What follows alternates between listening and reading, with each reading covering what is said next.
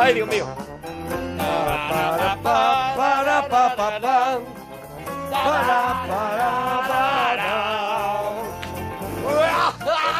Pero Ana, ¿de, Ay, de que qué se te ríe, ríes? qué horror. ¿De qué te ríes? Ah, no, no, espérate, Es espérate. Que una hoy viene, risa loca. hoy viene Es muy una loco. risa loca. Míralo, míralo, míralo, Hoy míralo. viene, hoy viene muy loco. ¿Cómo, cómo le gusta como, como, como, buen locu- como buen locutor antiguo? ¿Cómo le gusta? Hacer una- un ir- detallito. Ir, dando Eh. detallitos de lo, Señor. que, de lo que va a ir De la lo que cosa. va a venir para que diga Dice, qué coherencia Por tiene ejemplo, siempre por ejemplo, este te hombre. digo, hay que ver. Has venido con camisa de fuerza, ¿no? Ajá, Hoy a hacer el eso, eso, hay que hacer ese tipo de cosas. Eso es. Oye, eso ¿te es. has tomado la pastillita antes de que empecemos ¿Cómo el lo hila? Cinexin? Es verdad, es verdad. Bueno, Eso siempre queda bien. estamos en la parroquia. Sí. En el cine Sí. de la parroquia. No te enfades para decirlo. Es que estamos. Sí. Que me da rabia la confirma coherencia. la evidencia. Me da rabia la coherencia que tiene cuando presenta las cosas, de verdad. No lo soporto. Hoy estamos con una película No, mira, que el no, gorro. que no Llevo te el la- gorro que- de lana. Claro, el gorro de lana. Lo el gorro llevo de lana puesto. Lo llevo puesto. y la cara, la mirada perdida. Y la cara. Bueno, y Una- sin el gorro de lana, los pelos de recién levantado. Los pelitos, los cuatro pelos muy verdad, mal muy colocados. Muy mal colocados. colocados. Sí, sí, sí. Una película que no te la abarcas. O sea, ya te digo yo que hoy no nos comemos la película. Hoy, Hombre, ¿cómo que hoy no? nos va a quedar película por todos lados. Ah, pues yo viéndola, la he visto hoy. Digo, pues una película al final que te llega mucho adentro. Te- te- es muy ah, va muy es un puñetazo ahí al estómago Sí, te sí, toca claro, claro. pero pero pero digo con que- pero con, con algo muy fácil con una con una estructura muy fácil con un argumento muy fácil Mm. y parte es también de, de, de cómo de cómo están ellos no de cómo están los actores y cómo está contado todo no El argumento no es no va muy muy allá, pero el- las conclusiones que se pueden sacar Claro, de la claro. película es donde, donde digo yo que no te las vas a abarcar tan fácil. O sea, la película tiene 20.000 aristas porque está pensada así, está pensada por un tío, por Milos Forman, que venía del cine checoslovaco, que venía de, de hacer películas de estas que no entiende nadie, las cosas como son, porque el cine checoslovaco se entiende regular en el resto del mundo. Sí. Y, y aquí se adapta al cine americano, pero sigue haciendo estas cosas Bueno. un poquito que te dejan diciendo, Eh, pero ¿qué me quieres contar? No te lo da mascao. Él también, ah, él también se basa en una, en una novela del mismo título, Alguien por lo sobrevivido del cuco, Sí. una novela que escribió Ken Kesey, creo que se dirá Ken así. Kesey, sí. Eh, un escritor, bueno, es un, un escritor de esto de la contracultura norteamericana, pues alguien así, yo creo, quiero asemejar como a Kerouac, una, alguien así un poquito Sí, cañero, bueno, está, ¿no? Un está en poquito ese cañero. rollo, está en ese espíritu. Eh, también es un tío que eh, escribe sobre sus propias inquietudes y sobre sus propias experiencias, porque él había trabajado en un hospital de psiquiátrico. enfermero de noche. de enfermero de noche, eso es, y había visto un poco el trato que se tenía con los enfermos y de alguna manera había desarrollado pues una, un, un odio bastante fuerte, muy clásico de aquella época, a los a la- a tratamientos... la- y a la autoridad, ¿no? Que Sí. había en aquella época. Bueno, eso vendría más por la parte de, de Milos de Forman. Milos Forman, ¿no? Es el Eh, que saca la- un poco el- el- el- la chaqueta metálica de Kubrick, ¿no? Eso un poco, es, ¿no? eso Yo- es, Milos incluso- Forman es el que incluye ese, ese sargento de Claro, hierro, ¿no? Aquí en la novela está mucho más la naranja mecánica de Kubrick. Sí, o sea, sí, esta porque- cosa de la sociedad eh, eh, utilizando como cobayas a, a personajes, a personas que, que tienen algún tipo de problema mental y mm, experimentando con ellos no a nivel psicológico, eh, sino a nivel psiquiátrico. Es decir, en este Sí, caso sí, lo que sí, vemos sí, en la sí. película es como los El pastilleo, el empastillas, pastilleo. los empastillan vivos y los dejan, bueno, pues completamente vegetales, ¿no? Mira, ese argumento además tiene mucha lógica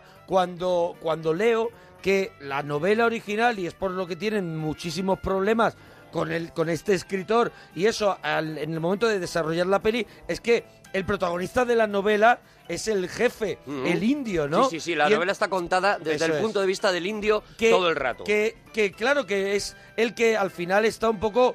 No es que esté deteriorado, sino es, es un poco el que está viviendo mm, si- eh, el trauma. El trauma de, de lo que está ocurriendo, de, de lo que están haciendo con los pacientes, que es esa lobotomización o, o como se llame, Sí, con, ¿no? con esa todos inutilización del Eso ser es. humano y... En este y ya caso, está. en este caso que no hemos presentado ni la peli, en este caso el prota será ese, ese intruso, el Eso es. extranjero que entra a ese mundo, ¿no? Ese señor que, y allá decimos en la, el título de la película, que podríamos decir, alguien voló, Voló sobre, el nido del cuco.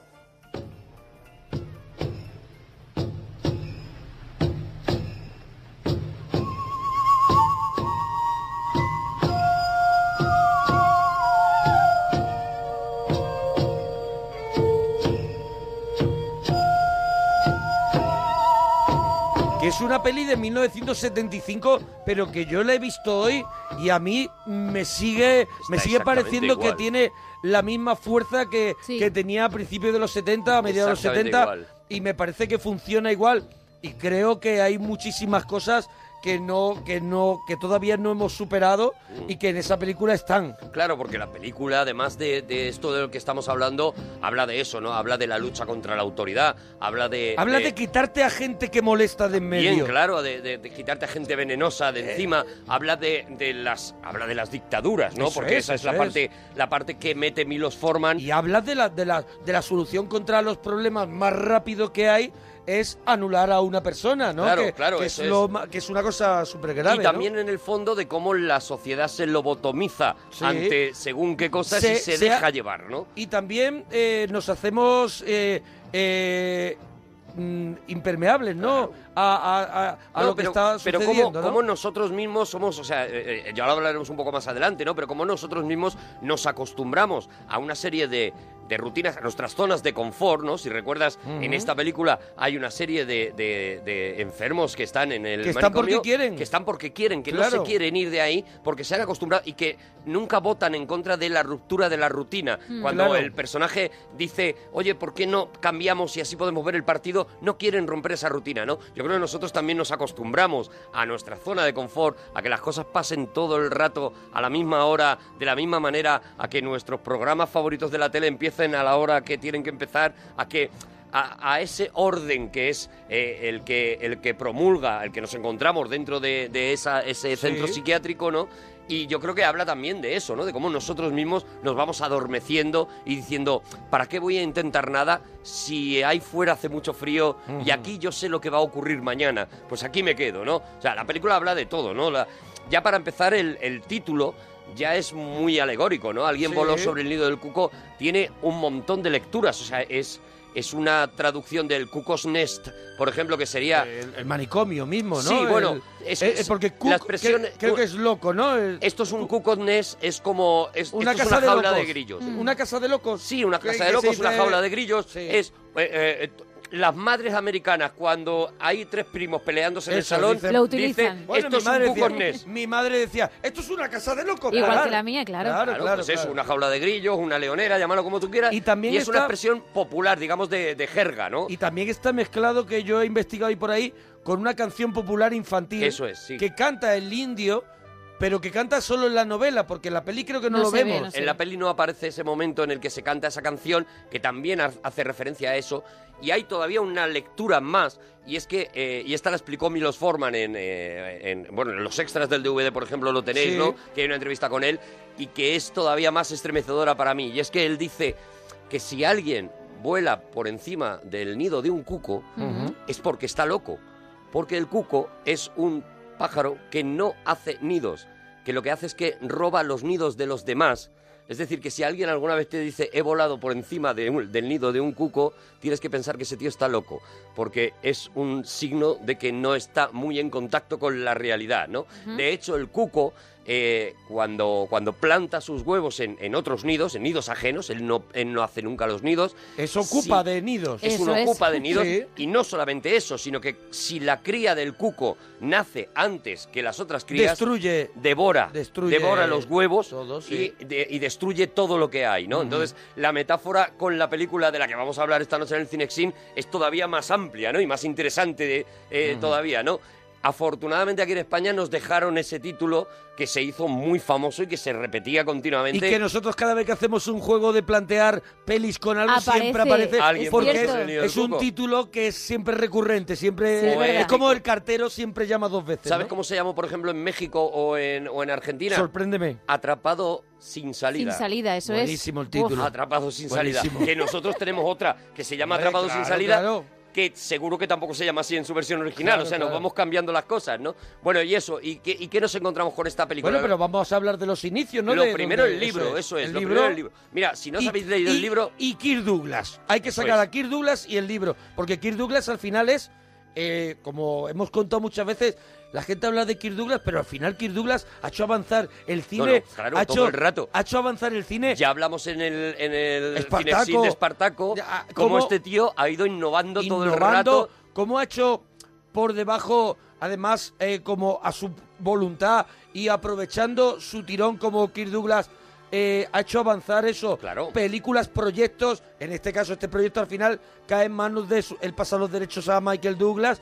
Bueno, porque- se lo regala en un cumpleaños, lo Sí. cuenta en su biografía. En uno de los Sí. cumpleaños, harto ya de que eh, de intentar buscar financiación para la peli y que nadie le pague una película, como decían allí, una película con locos, él coge y se lo regala a su hijo, pero en la biografía dice que casi era un regalo envenenado. Era un poco como diciendo, Te dejo trabajo. bueno, mira, muerto, sí. a ver Sí, qué haces con esto, ¿vale? Te dejo un trabajito. Y afortunadamente Michael Douglas conocía a, a este Saul Sands, que era un, un judío que estaba intentando encontrar una buena historia para adaptar, y, y él sí consigue llevar esa, esa película, ¿no? Hacer esa película, pero antes... Pero antes, nos vamos antes Nos a vamos Broadway. antes. A Broadway. por Bueno, nos ejemplo. tenemos que ir al libro Antes. primero, porque fíjate, qué curioso. Kirk Douglas tenía en aquel momento dos proyectos que no salieron.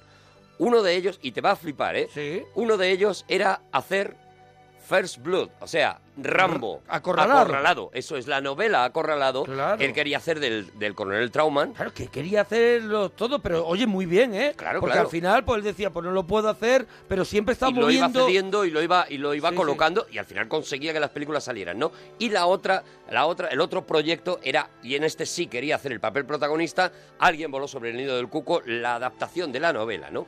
En la novela, si la lees, eh, eh, en realidad casi esas dos novelas podrían ir juntas una detrás de la otra. O sea, Me estás hablando de acorralado. de acorralado de- o sea, vendría, sería la continuación de Alguien sobre el nido del cuco. prácticamente. Cuando él, cuando el prota, Jan Nicholson, sale con la mochila después de todo esto que ha pasado, Claro, ¿no? en, en la novela sí que se cuenta mucho y en la película queda un poquito más desvaído, ¿no? Pero sí que se cuenta mucho que este Jack Nicholson ¿De dónde ha viene, sido no? un tío, Claro, claro. ha sido un, un máquina en la guerra. Si y- Eso no nos lo cuentan. Claro. La No, peli, nada, la, nada. la peli carece de carece algunas veces de una profundidad en algunos de los personajes. Quita alguna cosa, por eso Sí. es muy, interes- muy interesante de verdad leerse Sí. este libro, de verdad, Sí, ¿eh? sí, sí, sí, sí. Eh, eh, Lo que te cuenta es eso, es un, este tío ha sido un Rambo, como ocurrió en, en América en aquel momento, ¿no? Que de repente, al volver de la, de la guerra, eh, se encuentran, se convierten en unos eh, eh, apartados sociales, en unos vagos,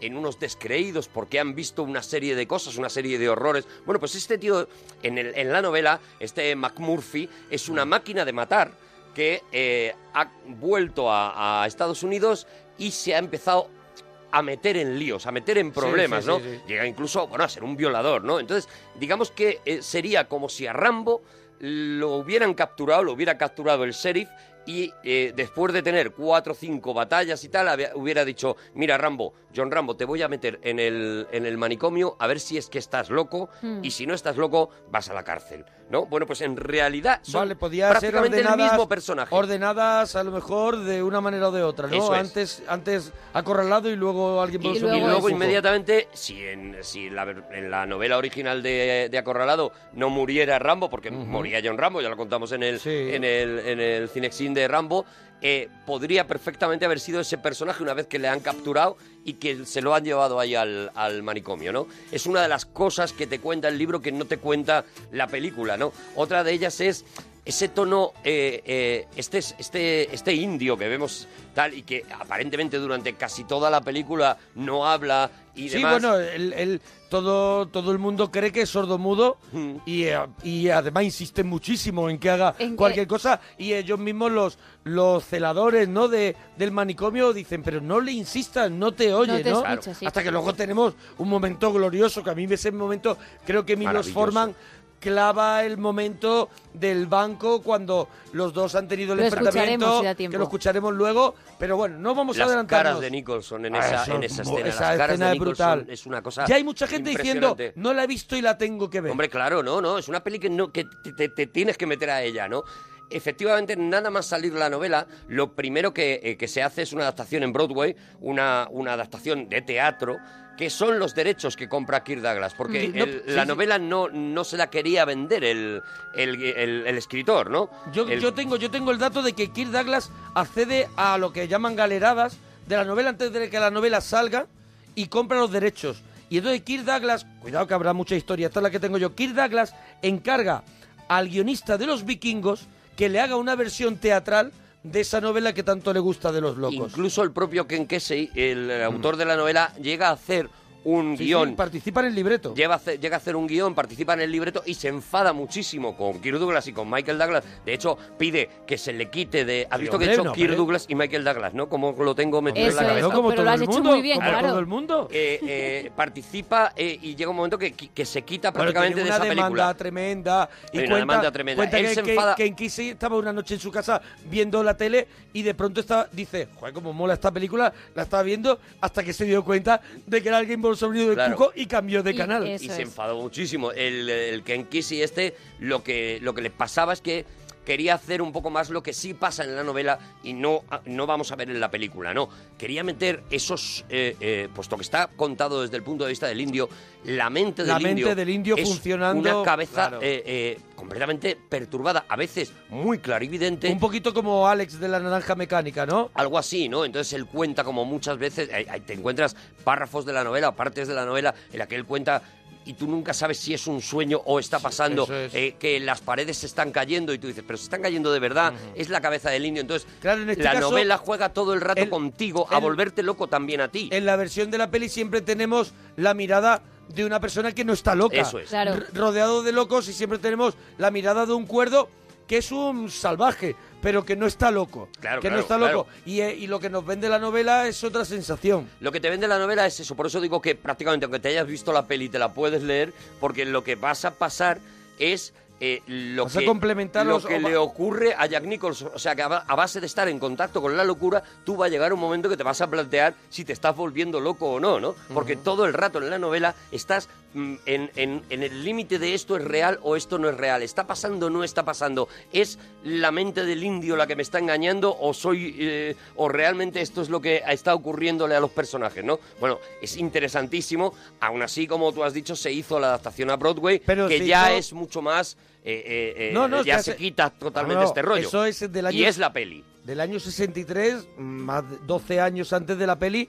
Ya el protagonista es Kirk Douglas Mm. haciendo de- del personaje de Matt Murphy. Sí. y, y se estrenó en Broadway y, y ya en el reparto, en aquel momento, bueno, en el reparto estaba Gene Wilder, por ejemplo, pero ya luego eh, volvió a adaptarse en el año 71 en Nueva York y en ella ya estaba, por ejemplo, Danny DeVito Danny haciendo DeVito. de Martini. Sí. O sea que la obra, date cuenta que pasa que pasa varias eh, varios montajes teatrales. Mm. El primero con Kirk Douglas, que sigue manteniendo los derechos, se vuelve a montar, pero nunca se encuentra financiación para llevarla nunca, al nunca, cine. nunca. Por eso eh, hay un momento, como hemos contado, en que Kirk Douglas le da a su hijo los derechos, le dice, toma lo que quieras con esto, y resulta que él, sí, él consigue montar esto. En un principio, él quiere a Jim Hackman y a Anne Bancroft como protagonistas. Yo creo que los dos habrían estado perfectos eh, en este papel. Eh, cuando tanto Jim Hackman como Anne Bancroft le dice que no, Anne Bancroft porque dice que es uno de los textos más misóginos que ha leído en su vida y se niega a hacer un personaje eh, eh, tan negativo de una mujer en una película en la que no había personajes positivos de mujeres y es verdad porque prácticamente el- los, todos no, los personajes solamente son hay una enfermera que, celadoras. que acompaña que acompaña a Luis Fletcher. Sí, está Eh, también la vigilante nocturna esta que tampoco es tampoco es Tampoco es especialmente o- agradable. oro molío, Tampoco. tampoco es oro molío. Tampoco. La verdad es que no. Pero mira, yo tengo el dato de que también Marlon Brando estuvo en esa terna junto a Jim Sí, Hammond. sí, sí, ¿Has- Jim Hammond dicho y Marlon Brando, Ah, vale, eso es, te eso es. solo Jim Hammond. Bueno, pues pasó también por, por pasó por esa terna James Caan, Steve Sí. McQueen y la opción de Milos Forman, atento quién era, que hemos hablado hace poquito de él, uno de los top de ese momento, Bar Reynolds. Bar Ah, Reynolds, qué bueno. claro. Era la opción de Milos Forman. Todos ellos se arrepintieron muchísimo Hombre. cuando ocurrió lo que ocurrió con la película. Es una de las, de las tres películas de la historia del cine que tiene lo que llaman los cinco grandes. Mm. O sea, La manita, la manita. La manita completa, mejor película, mejor actor, mejor actriz, mejor Mejor guion director. y mejor director. Eso es. Solamente sucedió una noche la, la película de, de... Lo diré, lo diré que ahora no me viene. eh, y luego De el Frank silencio... Capra. De Frank Capra, eso. Y el silencio, de los corderos conseguirían ese quinteto, porque ni siquiera Titanic, que se llevó tantos Oscars, consiguió mejor actor. Con lo cual es, eh, tiene cuatro, pero no tiene la mano completa, ¿no? Pero yo creo que yo creo que tú decías todos se arrepintieron, pero yo creo que eh, el loco de el loco que hace Jack Nicholson es 50% de la película. Sí, o sea hombre, que, no, claro, que es el mismo loco que vemos en El Resplandor y que y que y que la, la mano de Jan Nicholson es importantísima. Bueno, Dice- yo ver a Brando después de ver Apocalipsis Now, ver a Brando Sí, haciendo sí. de loco también me hubiera encantado. Sí, pero ¿eh? yo hablo de la terna segunda de la apuesta de Bar Reynolds, Hmm. de Milo Forman, Jace Cam.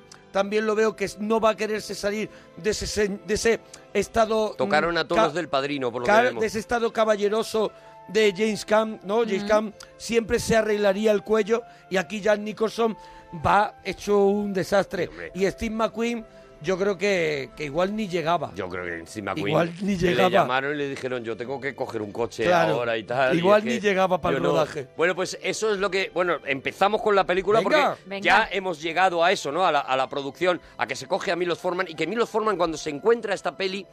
eh, a ver, hay que contar un poco la historia también de este tío, ¿no? Milos Forman es un tío que está haciendo cine en Checoslovaquia, que eh, Checoslovaquia en aquel momento está... eh, bueno, pues con una dictadura, en este caso la dictadura soviética, sometida a una dictadura muy fuerte, a la dictadura soviética, y que los padres de Milos Forman eh, han sido llevados a un gulag, a un campo de concentración, sí. Y, y han fallecido allí, ¿no? O sea, esta Viene historia- rebotado, vamos es a claro, decirlo ya. O sea, esta historia que nos encontramos normalmente Está con... cargada, está cargada. Claro. Milo Forman siempre está cargado un poquito de, de, de- no me sale la palabra, de rabia. Sí, claro, porque él, bueno, ya estamos diciendo, ¿no? Es una, Mm. es una, es una historia brutal la de su vida, ¿no? Él cuando se encuentra este libro, él lo que quiere es contar realmente qué ocurre cuando un país se somete a una dictadura, ¿no? Y entonces eh, aprovecha, y era lo que te decía, que esa es la parte que mete Milos Forman en, en el guion, ¿no? Aprovecha para que los malos sean estos personajes absolutamente correctos, eh, que nunca suben el tono de voz, que dicen las cosas de la manera más educada del mundo, ¿no? Estos, eh, estos que quieren eh, eso, imponer una rutina a las gentes para que las gentes eh, eh, se sometan al final y, y se acaben aborregando, nunca mejor sí, dicho. ¿no? Contaban, leyendo sobre, sobre esta película, pues contaban que, por ejemplo, en los campos de concentración nazis, a los consejos que se les daban a los vigilantes, cuando tenían pues a, a- a muchos presos judíos a los que controlar, les decían, no hace falta que vigiléis a todos, solamente tenéis que vigilar a aquellos judíos que estén hablando de hacer planes, o sea, que hablen de algo de mañana o de pasado mañana. O sea, todo el que hable del futuro, ese es sospechoso. El que te hable del día a día, el que diga, pues Hoy refrescas, ahora... ha quedado bueno. Eso es, ahora voy a comer, ahora toca el baño. O esta mañana estuve dando un paseo. Eso A es- ver, a ver si por la noche hace un poquito mejor, tal. El que habla, dice, a esa gente la tenemos ya. Esa gente está sometida porque está en esa la rutina. gente, esa Claro. gente lo que le demos mañana es lo que va a vivir. Eso es. Eh, eh, ¿Quién es el peligroso? El peligroso es el, El que hace los tiene planes por planes. su cuenta. El que piensa, hombre, lo mismo dentro de un mes, a Mm. ver si están viniendo ya los, los soldados, tal, no sé qué. Mm. Ahí es donde, o, hombre, yo a lo mejor dentro de un mes, si estoy un poquito más fuerte, podría Salto escalar, la valla. tal, no sé qué. Estos son los peligrosos, ¿no? Bueno, y esto, eh, aplicado a esta película, es perfecto. O sea, eh, cuando entra Jack Nicholson, lo que trae Eh, lo es que- el caos. Lo Lo que, trae es el futuro, Claro, lo, lo que, que- trae es el proyecto y lo que trae es la, La posibilidad de la y- libertad. claro, eso es. Eso es, ¿no? Por eso nos encontramos con este personaje que hace Luis Fletcher, esta, esta malvada sin serlo, porque Claro, es que no, es que todo ella está el- la cumpliendo- Es película... su trabajo, es está verdad que cumpliendo no. un trabajo que además como, como sargento de hierro. O sea, im- im- impecable Es- e, e implacable. Sí, señor.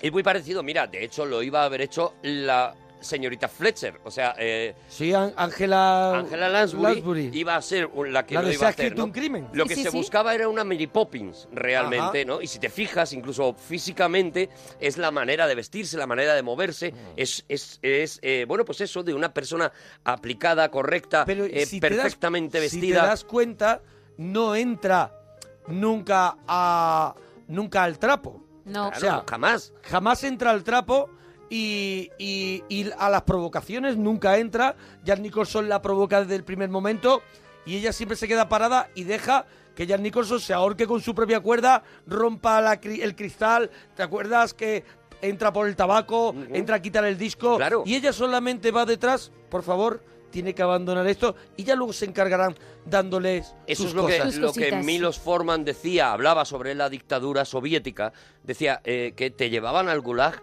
con, los, con el Con mayor de los cariños. Sí, sí, sí. O sea, hay que te decían, tiene usted que acompañarme, por favor. No, hombre, pero es que yo tal. No, no, tiene usted que acompañarme. Mira, acompáñeme. Y allí lo hablamos tranquilamente, tal. Todo era en ese tono y eso es lo que él decía que era mucho El más tono del terrible, ¿no? Esto es algo que aprovecha, eh, por ejemplo, también eh, Quentin Tarantino en Malditos Bastardos, ¿no? Su personaje malvado es Claro. precisamente el más Walken. educado. Christopher Walken es el que en ningún momento sube el tono, en que, el que dice las cosas con la mayor educación, el que tiene aparentemente mayor cultura y mayor don de gentes y una sonrisa enorme, es el- la verdadera bruja y el verdadero brujo en, en estas dos películas, ¿no? Esto es lo que pretende, y por eso Louise Fletcher, que es una actriz que luego no ha hecho prácticamente nada, se lleva el Oscar a la mejor actriz. Yo creo que inmerecido, porque yo creo que es más lo bien que está escrito el papel que Hmm. lo que hace ella, ¿no? Que ella en realidad, pues yo creo que se limita a poner cara a decir las cosas en un tono lo más monocorde posible y, y lo más, eh, eh, eso, aséptico, ¿no? Eh, Está en un hospital Sí, y es- habla No, como te, un no hospital, sé si ¿no? decir el más neutro, Sí, pero, pero, pero sí. Pero es un buen frontón para, para, para que Jan Nicholson también se luz, saque esa violencia claro. contra, contra una pared. Es la- ¿Sabe? eso que, es. Que, que es que es, es Esa es la guerra. la guerra, Esa ¿no? es la guerra, el Luchar orden- contra una pared. El orden contra la locura, eso es lo que propone esta Al película. final lo que consigue es que el- caos se convierta en caos doble cuando la pared no responde. Porque es verdad que muchas veces el no hacer, el no entrar al trapo provoca que el otro, Que el otro se desespere aún más. se sí, desespera señor. aún más que lo que vemos en Jan Nicholson, ¿no? Mm, claro, en varias claro. escenas. Claro, eso es, es- eso es en realidad lo que pensaba contar. L- eh, Milos Forman, unido además a que estamos en los años 70 en Estados Unidos y estamos en ese movimiento contestatario por parte de la sociedad también de, bueno, ya está bien de que nos digan lo que tenemos que hacer. Hipismo, eh, eh, Easy Rider, toda esta Sí. sociedad que quiere ya empezar a romper normas, a ir más allá, que llegaría pues a Kennedy, ¿no? Y a, y a esta, a este Bustock y, y- y este mundo, ¿no? Todo, todo eso está en esta película contado en ese personaje de Jack Nicholson que es... La eh, libertad absoluta. Claro, que es la libertad, es el, el reflejo de la libertad. Si te fijas, en, en Milos Formas siempre hay esta confrontación que estabais hablando, ¿no? De un personaje ordenado y, Sí, y otro ¿no? personaje, claro, Ar- Armadeus y Salieri, Y Salieri. por ejemplo, son de esos, ¿no? Larry Flynn Sí. y el juez que juzga a Larry Flynn son también un poco eso, Las ¿no? amistades, ¿no? La- Las amistades peligrosas, lo mismo, ¿no? Está Michelle Pfeiffer, que es el orden, el tal, y luego está Valmont, que es todo lo contrario, ¿no? Es la la, alegría locura, de la vivir, lujuria. la lujuria, etcétera, ¿no? Esta es una, una trayectoria que, que Milos Forman ha estado contando continuamente y, y la verdad es que en claro. obras maestras una detrás de otra, que es que encima es. es maravilloso, ¿no? Como, como lo hace, ¿no? En esta película, claro, con Nicholson encima, la locura es total, ¿no? Ya nada más que la primera escena en la que entra en la, en la clínica muerto de risa porque Sí. ha conseguido lo que él quería. O sea, él lo que quiere es librarse de los trabajos forzados de la cárcel. Es un inconsciente, está loco. O sea, Claro, claro, no, está va- loco. En el fondo sí está loco. va al Va al límite. O sea, él está currando en la cárcel y Es dice, el que- aquí me hacen trabajar. Es el que nosotros llamamos, este está loco perdido. Eso es. Pero que, pero que clínicamente no, No está lo loco. está, no lo está. Sino no. que tiene una forma de ser, Que tú una no- forma de ser de- que, es, que es un fuera de la ley. Eso es, Eso es, es. un tío que, que- que lleva el límite y que seguramente... eh, eh, Dura poco, du- va a lo durar muy mejor poco, eso es. en este mundo. Estos típicos Claro. tíos que tú conoces que dices que poquito vas a durar, que feliz eres, pero que poco te queda porque no, no, no tienes filtro, o sea, no Claro. paras nunca, ¿no? Eso es lo que él, él busca, librarse de eso metiéndose en la boca del lobo, o sea, dice, bueno, si me declaran eh, insano mental, yo no vuelvo a la cárcel, yo no tengo que hacer ejercicio, allí en un manicomio yo estoy tan a gusto con mi gente fumando y jugando a las cartas Pero no se y queda en eso, porque también es eso, es, es también un embaucador. Él, Claro. Él, él al final... mm, él al final no quiere, o sea, él está ahí bien, se ha librado de eso, pero dice, ¿y ahora aquí por qué tenemos que estar cerrados? ¿Por qué no podemos ver esto? Porque es una él- persona que siempre va a estar luchando contra el mundo. Eso Claro, porque él lo- donde cae, él lo que pretende es Sí, construir su universo. Sí, sí, sí. Y él donde cae, él lo dice, ¿no? En la cárcel se lo Romper dice, las reglas de donde esté. se lo dice el director, ¿no? Le dice, es que ya en la cárcel te has enfrentado con cinco tíos, o sea, Sí. es, que te, es que te van a matar. y se lo dice claramente, ¿no? Digo que, fijaros una cosa curiosa, cuando entra Nicholson en la cárcel, no sé si os acordáis, él va sonriendo a todo el mundo, está, está completamente feliz. Sí. Y hay un momento en el que le eh, hace una serie de gestos y le acaba dando un beso a un guardia que tiene un puro. Sí. Bueno, es un homenaje de Nicholson a Bugs Bunny. Y si os fijáis, hace exactamente los mismos gestos que Bugs Bunny y el tío que tiene el puro es Elmer Gruñón. Ay, qué Y curioso. tiene exactamente la misma cara que Elmer Gruñón y acaba, pues como acababa siempre Bugs Bunny para volver loco a alguien dándole un beso, ¿no? La verdad es que mm, mm, Nicholson tiene en esta película para mí como eh, coreografías perfectas. O sea, Mm. ya no es el, el- el- la manera en, el que, del- en la que él trata al personaje con ese histrionismo que ya en el resplandor lleva a, a un- a a los límites del Ahí se le fue, paroxismo. ahí se le piró. Pero tiene unas coreografías de movimiento, de cómo va allí, tira una frase, vuelve, le pega un manotazo a la mesa, vuelve al otro, empuja la silla, se vuelve a sentar y se pone a fumar, que dice, macho, esto está todo, quizá la mano de Milos Forman también, que es una especie de, de coreografía. ¿Sabes que estuvieron todo el rodaje sin hablarse? Porque eh, Nicholson es pacharro de comer aparte. Ya, ya, ya, a Nicholson claro. no le invites una tarde a Claro. tomar café porque no trae ni el surtido de pasteles ni nada. no, no, no, ¿sabes? no, y, O lo sea, que, ve- y lo que a ella no le gusta. y lo que a ella no le gusta. Es. Y dice, no tendrás té rojo. Dice, Eso hombre, es, pero té si es que justo té tibetano, té tibetano. 15 tés. Pues no, tiene que Tiene ser que el ser que no tengo. Sí, sí. Bueno, pues eh, eh, es Ni- un tocapelota. Nicholson y Forman, que ya también lo era, ¿no? Eh, se odiaban mutuamente y sin embargo se respetaban muchísimo, de manera que los dos cuentan cómo flipaban con cómo trabajaba el otro sin querérselo decir porque estaban enfadados. Eh, como, como tú cuando te enfadas con tu hermano dices, bueno, pero en el fondo, qué bueno, eh, qué buena gente, pero yo no se lo voy a decir, ¿no? Bueno, Claro, pues claro. así se hizo la película y si te fijas, eh, Milo Forman muchas veces lo que hace es simplemente Dejar. dejar, la cámara y decir, Nicholson, pon caras, tío, porque vas a poner la Sí, que pero quiero. Yo no di- digo solamente las caras, digo cómo, cómo, es, cómo se Sí, mueve sí, no, los en, ese, movimientos, tal. en ese salón. En ese salón, lo bien aprovechado que está el salón, ¿sabes? Para que ellos vayan haciendo. Que también tenemos que decir que ese rodaje, todos lo- mm, o sea, ahí hay actores y todos los demás son verdaderamente enfermos de- del psiquiátrico. 89 ochenta y tantos extras extras tuvieron. para que dieran esa sensación. Y había algunos tan buenos y algunos que llevaron resaca, por ejemplo, como Danny DeVito y el Frederick, este, el actor este, que llevaron resaca de que estuvieron después del rodaje hablando con amigos imaginarios Bueno, sí. y cosas de ese estilo. Ellos se tiraron eh, realmente tres semanas, tres de las semanas del rodaje se la tiraron en, en una auténtica clínica Pero mental. es que muchas veces se eh, confundían quién era loco y quién era Claro. actor. De, de cómo estaban tan metidos. Ahí estaba Christopher Lloyd, que, se- que luego sería Doc. su, su, su- Luego sería luego Doc. sería- luego vendría su época dorada cuando lo descubren para el papel de Doc. Mm. Está también el señor que hace siempre del señor feo. Por ejemplo, en Los fantasmas atacan al jefe. en Ghost también. En Ghost, Sí, el señor El feo. señor con los ojos para adentro. Eso es. Está Danny DeVito. Está el tartamudo, Sí, que es Brad también Dourif. Brad Dourif, que también lo hemos visto. Hombre, por ejemplo, en El Señor de los Anillos Eso haciendo es, de grima, un es, papelón impresionante. es. El que hace Brad Dourif se especializó en este tipo de, de personajes, claro, porque la verdad es que lo hace maravillosamente el Billy Bibbit este que hace, y se especializó en ese tipo de personajes eh, atribulados, terribles, tal, no sé qué. Y yo creo que donde hace ya, el donde da el do de pecho es en el personaje de Grima, en El Señor de los Anillos, en la película de Peter Jackson, que hace ahí un. Tiene además una de las, yo creo, de las mejores escenas de, la, de toda la trilogía, y lo hace maravillosamente. Pues una ¿no? selección de,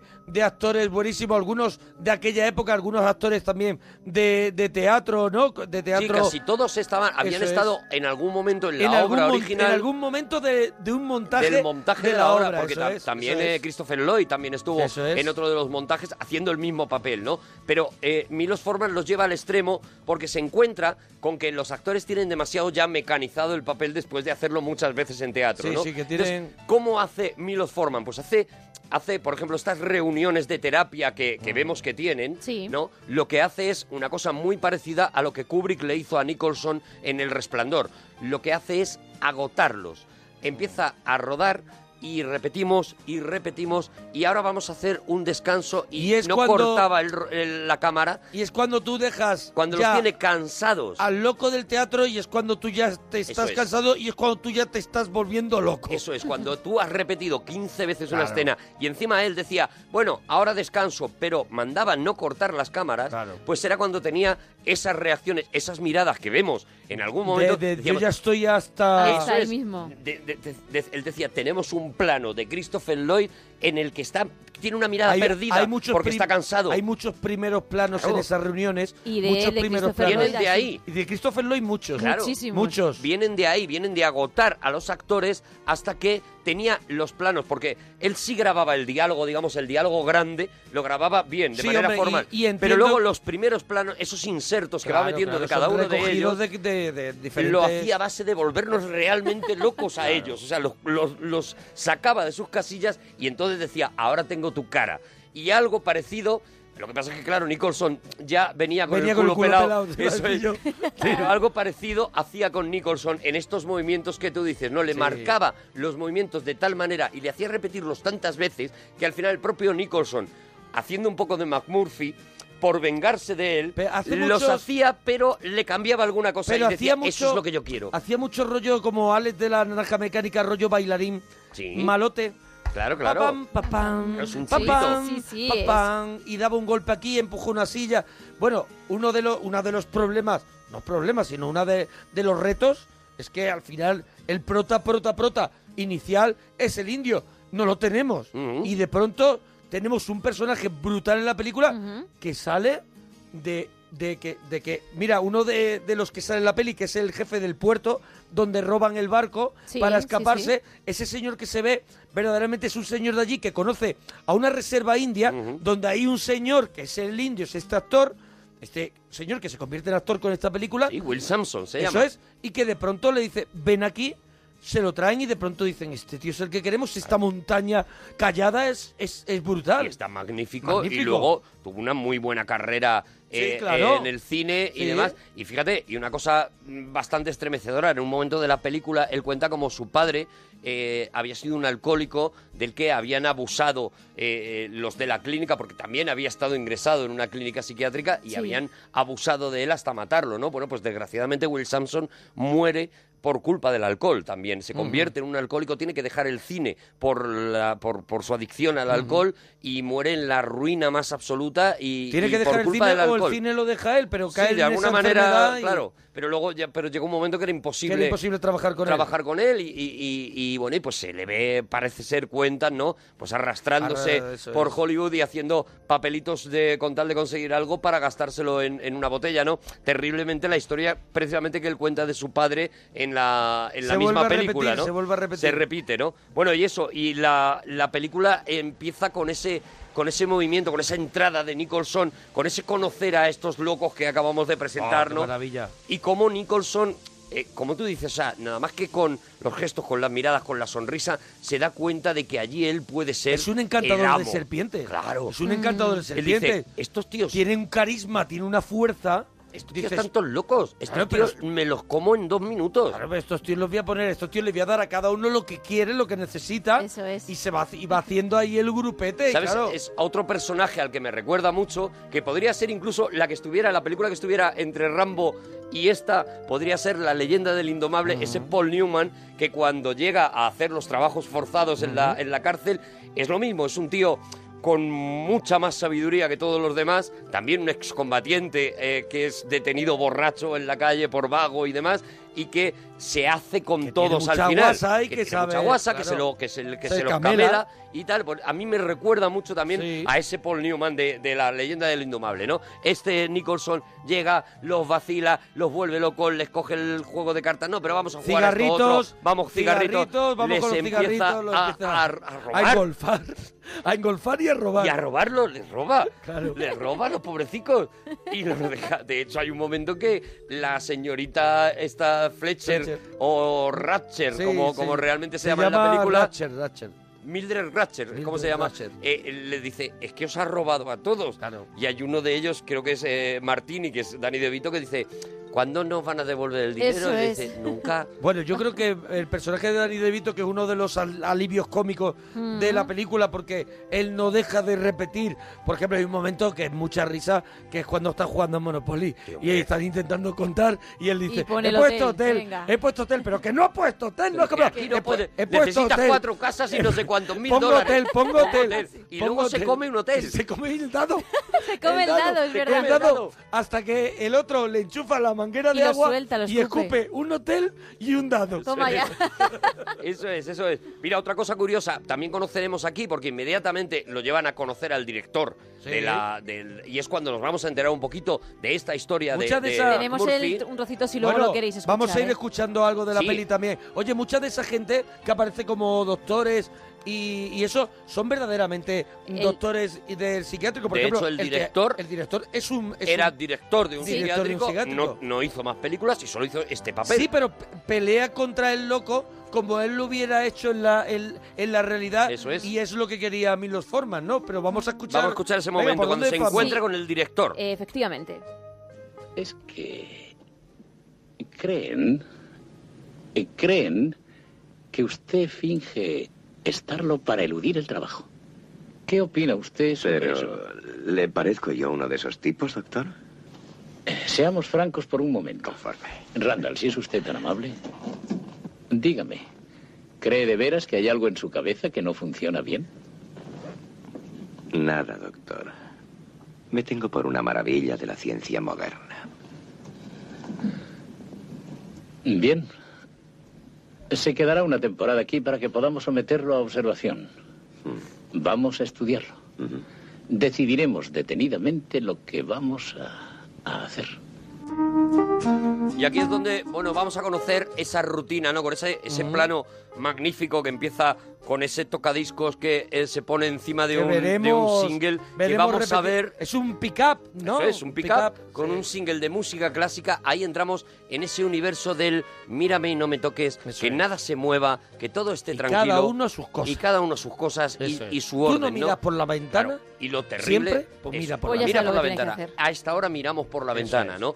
Y lo terrible de ver cómo, cómo se trataba a enfermos mentales personas que tienen un problema mental como, como locos o como enfermos, ¿no? Esa es la tragedia de aquella época que, que poco a poco y a raíz de, de películas como esta y también de la llegada de, de la, de la psiquiatría, de la mejora de la psiquiatría y de la llegada de la psicología y del conductismo y de, y de todo esto. Y de la información. Eh, y de la información se empieza a tener en consideración que no estamos hablando de locos porque, un brujo sí, los ha sí, tal, sí, sino de personas que tienen un problema que hay que tratar, que tratándolo en Se muchas mejorar. ocasiones se puede mejorar, etcétera, etcétera. Pero esto llegaría después, ¿no? Como hemos dicho, aquí lo que se Lo limitan importante es, anularlos, que- neutralizarlos. para que no, de, que no den ruido, que es una cosa también es. de muy de madre, Sí, ¿sabes? sí, sí. Que el Que no den niño ruido. no da ni un ruido.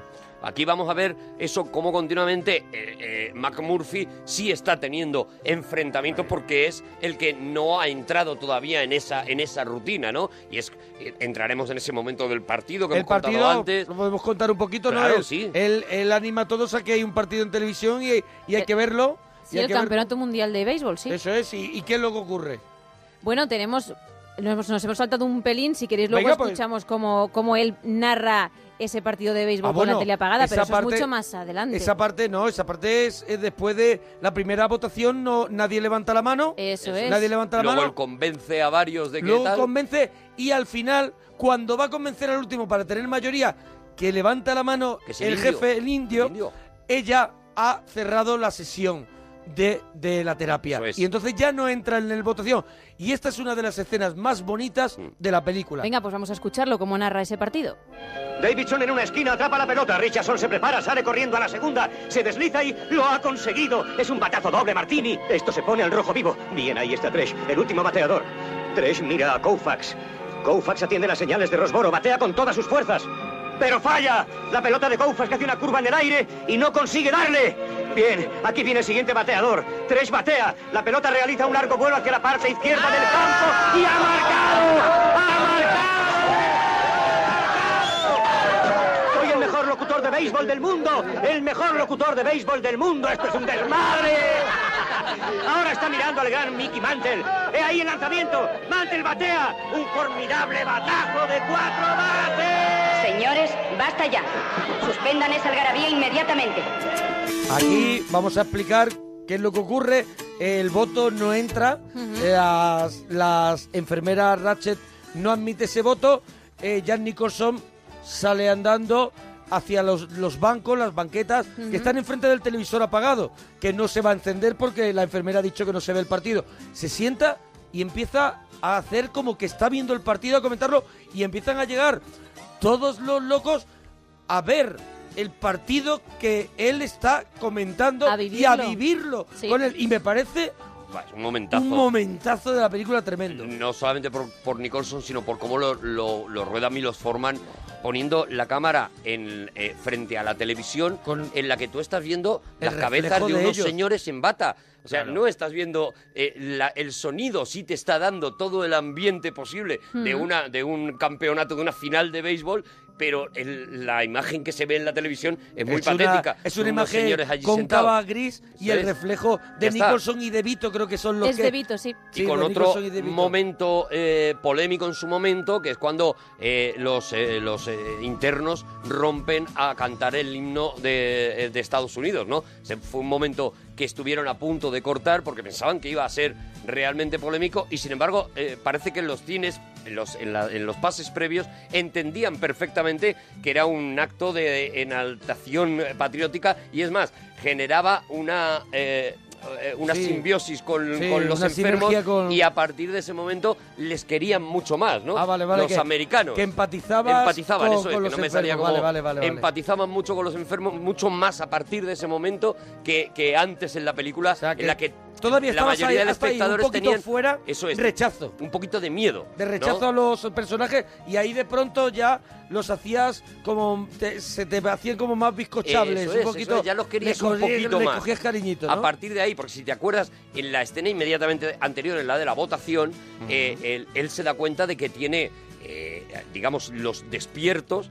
y luego los dormidos, que son aquellos enfermos porque están con prácticamente con catatónicos. los que nunca allí hay 18 Uno de ellos... allí hay 18 y, y 9 votan pero hay otros 9 que a salvo del voto del indio que lo claro. consigue los demás no entienden a Claro, nada gente no que entienden está a fuera ya. uno que va bailando Ese, que va bailando ese es mi favorito. Ese- Ese me ese- encanta. Mi favorito. pasa por delante Porque pasa por Hola, ¿qué delante, tal? pero además con unas coreografías preciosas. Muy, muy bonitas. Preciosas. Despierta el lago de los cines lo tira muy Sí, bien Y otro de ellos es un, un, un tío calvo, muy alto. El de las montañas de- tiene- Eso es. Claro, el de de las las montañas colinas tiene, tienen las colinas ojos. tienen ojos. Eso es. Claro que está allí, También a raíz de esa película se haría pues de eso un personaje también icónico. Cualquiera se acerca. está agarrado a la jaula esa Luego que da aparece miedo en la escena, en las escenas finales aparece borracho perdido ¿Ah, también. Harto- Con los ojos da la vuelta. harto de mollate con los ojos como dos huevos duros Con los ojos da la vuelta y de las colinas tienen ojos, pero tú ya estás para pero tú acostarte. estás ya para coger la cama Estás para acostarte ya. Bueno, vamos a avanzar. Que, Bueno, que- avanzamos. que vamos con el primer, lo Nada. que, lo que yo llamo el primer motín. El, el- el motín a la diversión, la escapada, en la juerga. Y para mí la mejor escena de toda Sí. la película, que es cuando eh, McMurphy, Jack Nicholson, decide escaparse, pero no decide escaparse él, sino secuestrar el vasca. autobús que La se peña. lleva y se lleva toda la peñita. La carita de ellos por los cristales del autobús maravillosos. no tiene precio. Todos Ya te están, digo. todos Son están niños. magníficos Son ahí. niños. Críos. Cuando llegan mirando. al puerto y ven el barco y se suben en el barco y, y el otro les va dejando Las las, cañas. las como cañas. una caña de pescar, tal, no sé qué, Wow. y De Vito, bueno, todos están Antes maravillosos. recogen a la amiga de Jan Nicholson, Antes con la que se va a a dar, con la que se va a dar un golpecito. Eso es. Mientras otros bueno, pescan. no se lo acaba No se dando le acaba de dar porque- no le van a dejar. El otro suelta, suelta El timón. el timón Pero y- es una, y es el una barco. escena de liberación total. Además, nos para, saca... también para el espectador. Claro, claro, porque te saca, Te de, saca de- de- de la clínica. de la clínica, de sí. repente tienes mar abierto, tienes y, y es verdad que te da una respiración que No cuando te la- vuelven a meter dentro creo- te notas el agobio. Creo que no existe en la novela, No, no está. sino que está incluida para que respire la es, película. eso es, Que- eso y es. está y me parece que es que yo la he vuelto a ver hoy y he dicho ahora viene esto. O la sea, novela es la iba recordando, pero cuando, se- cuando viene ese momento digo, Oh, es como aire fresco. La novela es, Oh. mm, aún más claustrofóbica todavía de lo que pueda parecer. Incluso yo creo que no he visto la adaptación de teatro, pero casi, porque prácticamente todo ocurre entre el, el dormitorio Sí. donde duerme el jefe y donde duermen todos y esa sala donde hacen las reuniones. Tú prácticamente no sales de ahí en toda la novela y por eso digo que es que la novela es un reto a tu cabeza para mantenerte de alguna manera En la estable, ¿no? Pero es verdad que a partir de ahí, digamos que él ha conseguido ya ya es el dueño de aquello, ya es y tiene Hombre, es el cap- su es enemigo, el- ¿no? Es el jefe de la banda. Es el jefe de la banda, Claro. se ha ganado a todos los enfermos, ya le siguen a todo y, y, tiene y- su y enemigo. sabe y sabe que en un momento dado pues ya le van a votar más si hace cualquier tipo de De eso plan, de sí. plan los tiene un poquito comiendo de su mano porque les está dando la vida. Pero hay una información que él no tiene y es que eh, la decisión de Claro. salir de ahí no viene no va a venir de un tribunal médico que le analice de estos que vamos viendo a lo largo de la película que le hacen preguntas, sino que la decisión de que salga de ahí va a venir precisamente de su némesis, o sea, de su enemigo, de la, de la señora Ratcher, que es la que al final va a decidir si este tío sale o no sale. Y ahí es donde viene, empieza la tragedia, ¿no? Porque Nicholson dice, oye, no me habíais avisado de esto. O sea, yo me estoy poniendo en contra a la tía que tiene que decidir sacarme de aquí. Y estoy todo el rato dándole caña a esta tía, ¿no? Aquí la película, de repente, después de la fiesta, empieza a ponerse seria y te vas No, no, dando no, cuenta la del camino que va a llevar, ¿no? Del drama que es ese. Tenemos ese momento en el que él descubre la verdad y efectivamente se acaban todas las risas. Eh, Mac, atiende un momento. Eh, Yo no sabía que esto podía perjudicarte. Mac, Mac, atiéndeme, por favor. Escucha, yo estoy aquí voluntariamente, ¿comprendes? No, no estoy a la fuerza. Yo, yo no tengo por qué estar aquí. Puedo irme a mi casa cuando quiera. ¿Que puedes irte a tu casa cuando quieras? Sí, flipa, me flipa. tomas el pelo. No, me está engañando, ¿verdad? No, no le engaña. Le está diciendo la verdad. y ahí ella en realidad, Claro. aquí hay muy pocos pacientes. que estén a recoge todo el poder otra vez Solo el señor Bromden, el señor Taber, algunos crónicos y usted. Claro. Y efectivamente, Entonces, claro. o sea, a partir de aquí él sabe que esa persona eh, ha decidido que no salga de la clínica y que todo lo contrario, ¿no? Que va a hacer lo posible porque no vuelva a salir nunca jamás, ¿no? Y ahí entra, bueno, pues entra lo que, lo que viene el, el- el resto de la película, que es esa lucha contra el caer en la locura y permanecer en la cordura de un tío que ya no entra muy cuerdo y que poco a poco va viendo cómo la realidad le va llevando, la realidad que vive cada Hombre, día, y que le va también- llevando, le va arrastrando, y que ¿no? también empieza a sufrir lo que hablamos al principio Sí. el tratamiento que en aquella época se le daba a este tipo de, de es. enfermo y empieza a recibir sus primeros sus primeras descargas Porque a partir de ahí ya tiene sus primeros enfrentamientos, precisamente por la le- rabia que le, le- produce conocer esto. y el indio lo defiende y van los dos A los dos. van los dos a la a, bueno a las descargas esta a los eh, El- a los electroshock. a los electroshock y es cuando llega un momento maravilloso para mí que es cuando descubrimos en una charla en una banqueta de pasillo con los dos completamente pues eso mm, Que te pasa un chicle, que es que tampoco Están a, es- es punto, así. están a punto de darle los Eso electroshocks es, están los de dos esa con el ojo morado, Sí, Jack sí, sí. Nicholson después de la pelea y saben lo que les viene ahora y dice el indio de pronto, ah pues está muy chulo Es esto. de Le da un chicle y le dices Ah, de frutas, Dice, pues, de efectivamente. fruta. Ah, es de fruta, está rico. Y, él, Dice, y la cara de Nicholson, Nicholson es es decir, mortal. Pero qué cabrón, cabrón, o sea, lleva cómo así. los has engañado y se muere de risa dice, Nicholson, y también pero disimula a la dice, vez. Y tampoco está sordo y dice, que va. Anda ya. Que va. De hecho, los dos nos vamos a ir y a Canadá también. Es dice. buenísima esa, esa, esa No, esa escena. escena es- es, es- otra es escena que otra vez maravillosa. dice, te quiere, estás con, no sé si para, sabes, son los buenos. Para ti, A partir de aquí, otra vez con los buenos. la película a la que le queda todavía casi Todavía una queda- hora de película. sí, sí, ¿eh? sí, le queda una hora de película Eh, y a partir viene- de aquí vamos a, a escena memorable tras Sí. escena memorable. O sea, a partir de aquí ya vas a entrar en una, en, en- en- en una magia de cine y en un terror eh, espectacular Pues nada, que yo no creo, te puedes perder. Yo creo que que, yo creo que lo va, lo va a disfrutar la gente. Cuéntanoslo en Twitter, arroba Arturo Parroquia, Gemma guion bajo Ruiz, Un Mona peliculón. Parroquia. No te la pierdas. Alguien por los sobrinitos del cuco. ¡Hasta mañana! Adiós, boricos.